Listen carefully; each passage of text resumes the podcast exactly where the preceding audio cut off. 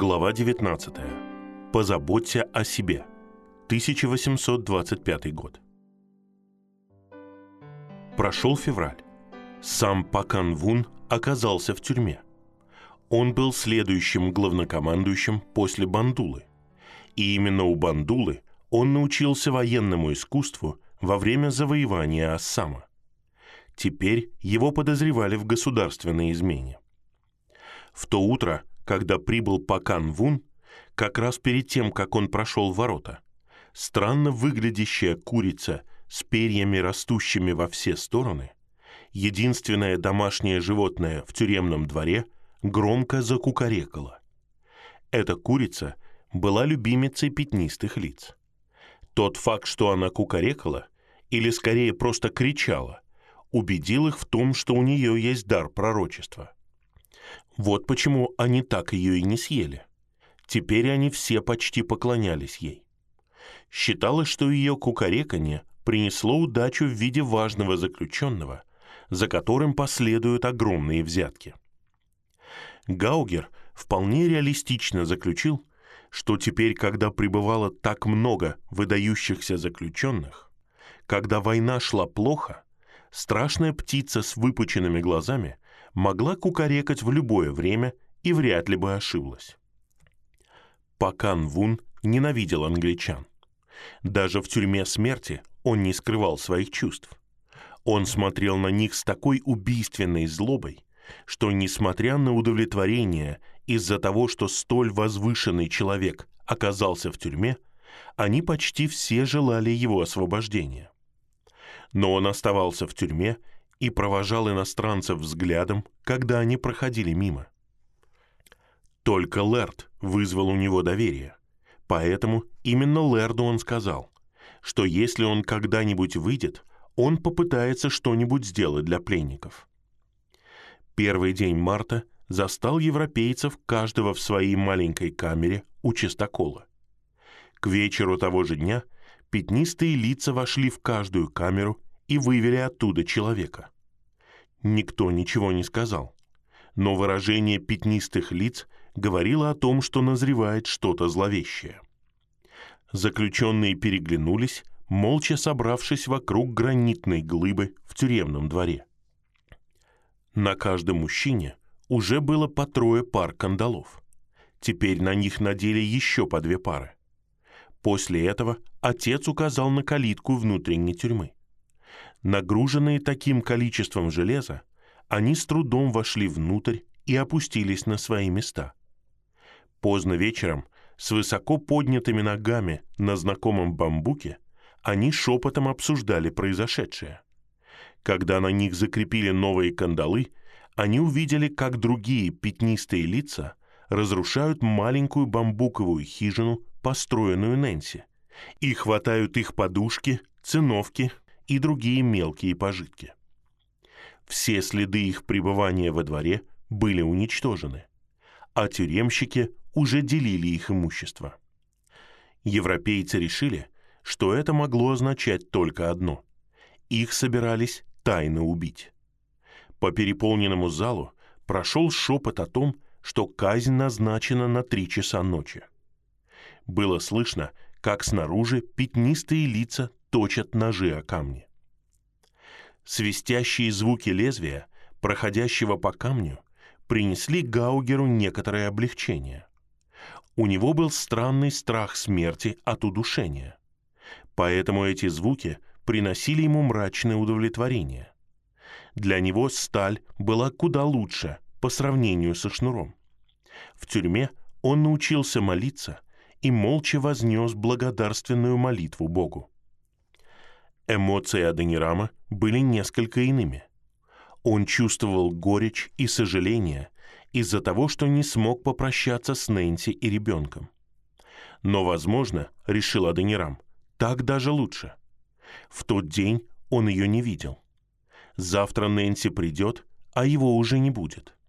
Возможно, он даже порадуется тому, что ему больше не придется страдать. Что касается ее самой, то он верил, что с ней ничего не случится. Бирманцы всегда относились к Нэнси с уважением. Ее непоколебимое мужество настойчивость и абсолютная честность завоевали их восхищение. Возможно, теперь к ней даже будут относиться еще лучше, особенно с неизбежным приближением британцев.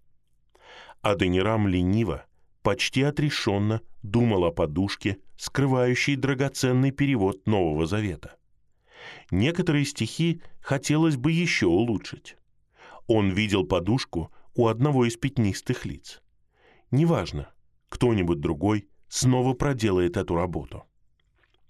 В одном он был уверен. Война продвинет вперед Царство Божье в Бирме. Он не раз говорил Гаугеру, «Вот уже десять лет я проповедую Евангелие робким слушателям, которые хотят принять истину, но не осмеливаются, и умоляю императора даровать народу свободу вероисповедания, но безуспешно. И теперь, когда кажется, что все средства исчерпаны, Бог открывает путь через покорение страны христианским государством. Возможно, мне сохранят жизнь. Если так, то я продолжу свое дело с двойным рвением. Если нет, его воля все равно исполнится. Дверь будет открыта для тех, кто сделает эту работу лучше меня. Аденирам все еще придерживался этого мнения. Он почувствовал некоторое облегчение. Но не все заключенные разделяли его чувства. Некоторые сломались в последней агонии страха. Их рыдания эхом разносились по переполненной тюрьме. От их дрожи звенели цепи. Назначенное время пришло и прошло. Пленники остались живы. Наступил рассвет – Наружу им выходить не разрешали. Но они все еще были живы. Весь день иностранцы провели внутри. Тем, кто приносил пленникам еду, не разрешали их увидеть. Когда в тюремный двор входил незнакомец, иностранцев скрывали из виду. Когда один из заключенных подошел к калитке подышать свежим воздухом, его бесцеремонно втолкнули обратно в темную тюремную комнату но все-таки они пережили этот день. В тот вечер им разрешили выйти на свежий воздух на несколько минут, но только очень поздно, когда на улицах никого не было. Появилась надежда на то, что им удастся прожить еще какое-то время. Но почему их прячут?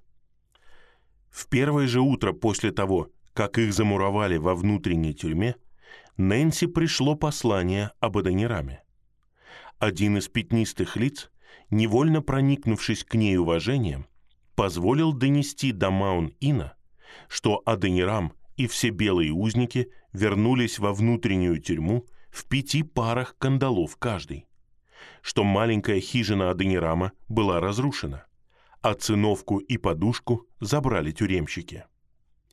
Кровь отхлынула от лица Нэнси, когда она услышала это. Ей хватало опыта, чтобы понять, что надвигается что-то ужасное. Она тотчас же поспешила к дому губернатора, стоявшему почти напротив тюремных ворот. Губернатора не было дома, но его жена передала от него сообщение для Нэнси. Согласно сообщению, Нэнси не должна просить, чтобы с пленников сняли дополнительные оковы или чтобы их освободили, так как это невозможно. Загадочное послание только усилило ее страхи. Нэнси поспешила к тюремным воротам. Ей не разрешили войти. Сквозь щели в воротах виднелся внутренний двор. Нигде не было видно ни маленькой хижины, ни белых пленников. Казалось, что они просто исчезли с лица земли. Нэнси пришлось пройти две мили до дома, чтобы покормить маленькую Марию.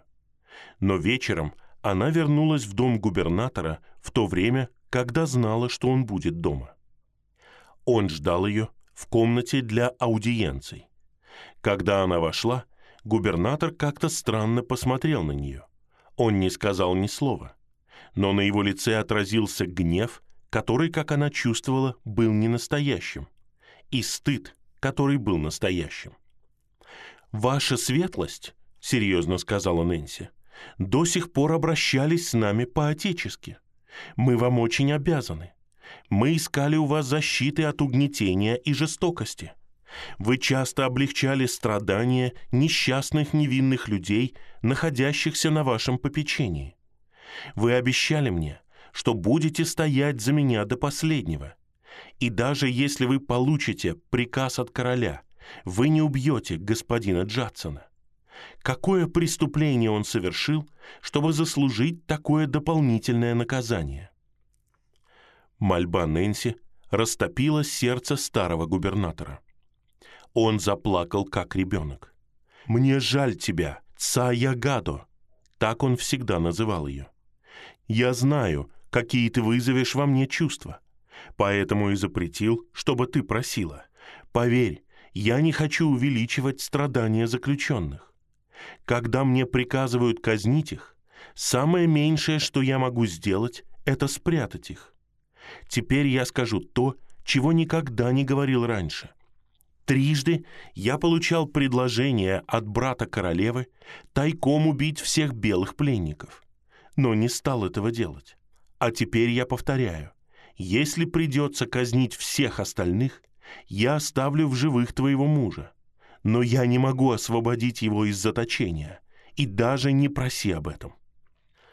Нэнси никогда не видела, чтобы губернатор выказывал такие чувства. И никогда еще он так решительно не отказывал ей ни в какой услуге.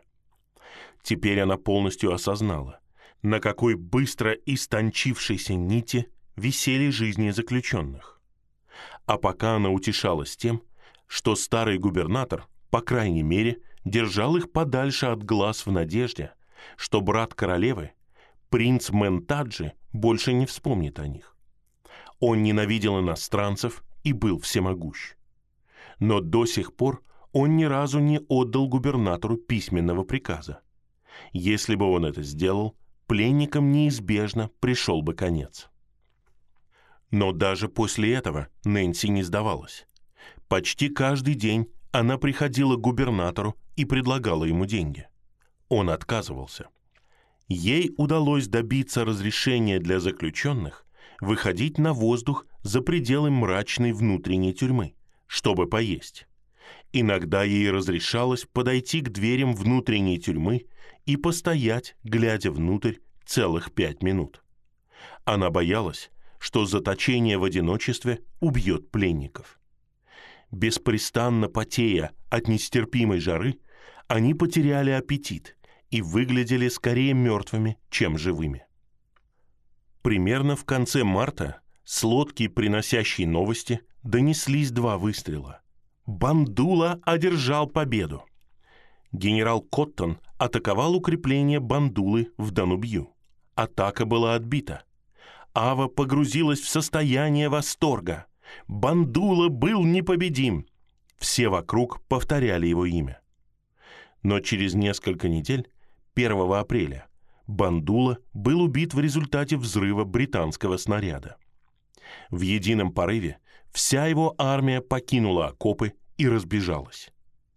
Когда весть об этом дошла до дворца, король выслушал новость с молчаливым изумлением, а королева по восточному обычаю ударила себя в грудь и воскликнула «Ама! Ама!» Увы, увы. Народ в Аве запаниковал. Настроения колебались от ужаса до ярости. Когда брат Бандулы прибыл в столицу с депешами с покинутого фронта, ему отрубили голову из-за того, что он мог иметь какое-то отношение к поражению. В любом случае, не было никаких причин оставлять его в живых тогда, когда умер его брат. Невозможно было представить, кто займет место Бандулы. Простые люди бормотали о восстании.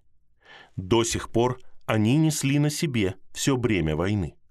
Они предоставляли людей и деньги. Из королевской казны не было потрачено ни одного текаля, поскольку в Бирме не существовало регулярной системы налогообложения. Король просто приказывал собрать особый принудительный взнос каждый раз, когда требовались деньги на войну, новый дворец или коронацию. В этот момент Пакан Вун послал королю сообщение из тюрьмы смерти со словами о том, что у него есть план, который, несомненно, поможет выиграть войну. Король немедленно послал за ним и принял его во дворце, несмотря на то, что по древнему обычаю любому, кто был закован в кандалы по приказу короля, было запрещено входить в ворота дворца. Пакан Вун предложил себя в качестве командующего новой армией, которую он намеревался собрать по совершенно новому плану.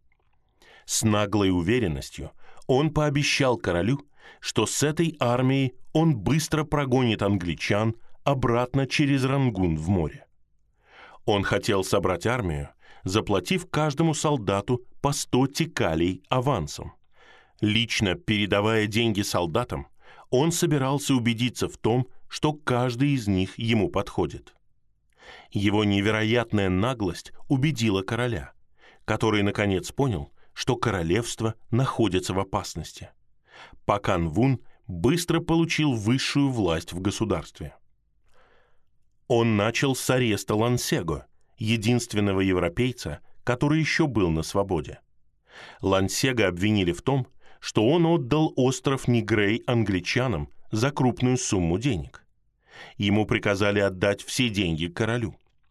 Европейца пытали в тюремном дворе, закручивая крепящиеся на небольших рычагах веревки вокруг запястий. Когда он вошел в тюрьму, чтобы присоединиться к остальным, пальцы на его руках были угольно-черные. Их концы почти лопались, а запястья были практически раздроблены. Но даже под пыткой Лансега ни в чем не признался. Незадолго до смерти Бандулы Аденирам заболел тяжелой лихорадкой. Нэнси узнала об этом из записок, которыми они обменивались через носик чайника. Одну из записок обнаружили, и Нэнси сама чуть не угодила в тюрьму. Она боялась, что Аденирам умрет, если ничего не предпринять.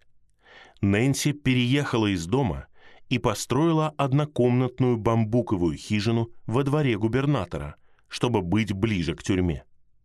Отсюда она по десять раз в день приставала к губернатору, чтобы тот позволил ей забрать Аденирама из внутренней тюрьмы и устроить его поудобнее.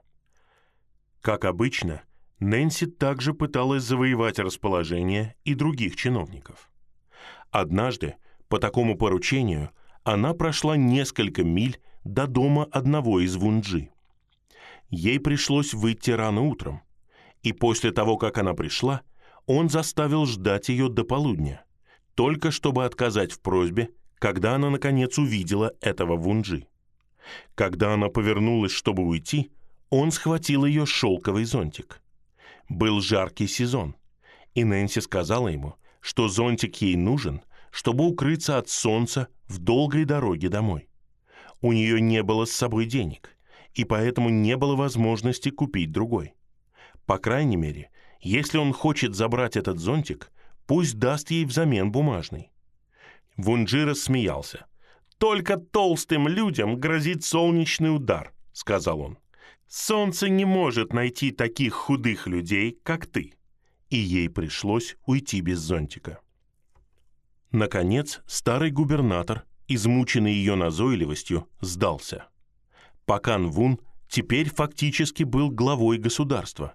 И он, конечно, знал, что Аденирам находится в тюрьме смерти, поскольку он сам там побывал.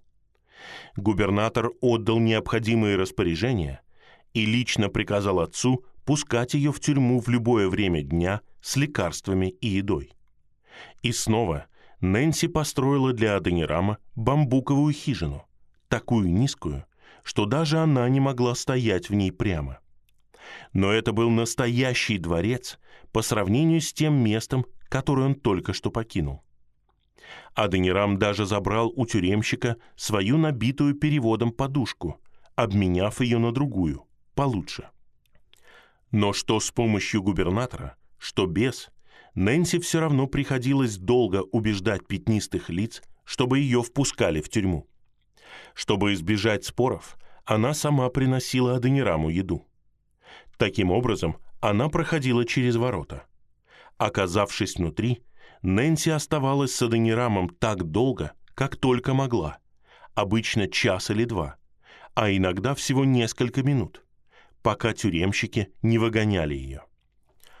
Однажды утром, а точнее утром 2 мая 1825 года, через месяц после смерти Бандулы, она пришла в тюрьму и оставалась дольше обычного, потому что Аденирама так лихорадила, что он не мог есть, когда вдруг пришло срочное сообщение от губернатора. В сообщении говорилось, что Нэнси должна немедленно увидеться с ним.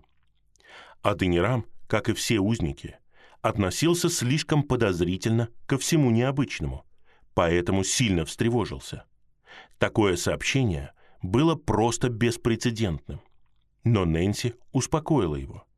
Она обещала вернуться, как только узнает, что нужно губернатору. Тем не менее, тревога Аденирама передалась и ей. Войдя в приемную губернатора и узнав, что он просто хочет спросить о часах, которые ему подарил один из заключенных, она вздохнула с облегчением. Они перестали работать. Сможет ли она настроить эти часы? Губернатор был необычайно мил и разговорчив, и Нэнси надолго задержалась в его доме. Когда она уходила, то впервые за много месяцев почти улыбалась. Нэнси как раз входила в свою маленькую хижину через дорогу от тюрьмы, когда к ней подбежал один из слуг. Он был невероятно бледен. «Всех белых пленников увели», — выдохнул он. Нэнси не могла в это поверить. Она только что разговаривала с губернатором, который наверняка упомянул бы об этом. Но слуга оказался таким уверенным, что она вернулась в дом губернатора. На этот раз он был мрачен и серьезно сказал правду. Он сам узнал о произошедшем всего за несколько минут до того, как приказ вступил в силу. Вот почему он позвал Нэнси и отвлекал ее разговором, пока все не кончилось, чтобы пощадить ее. Нэнси больше ничего не слышала.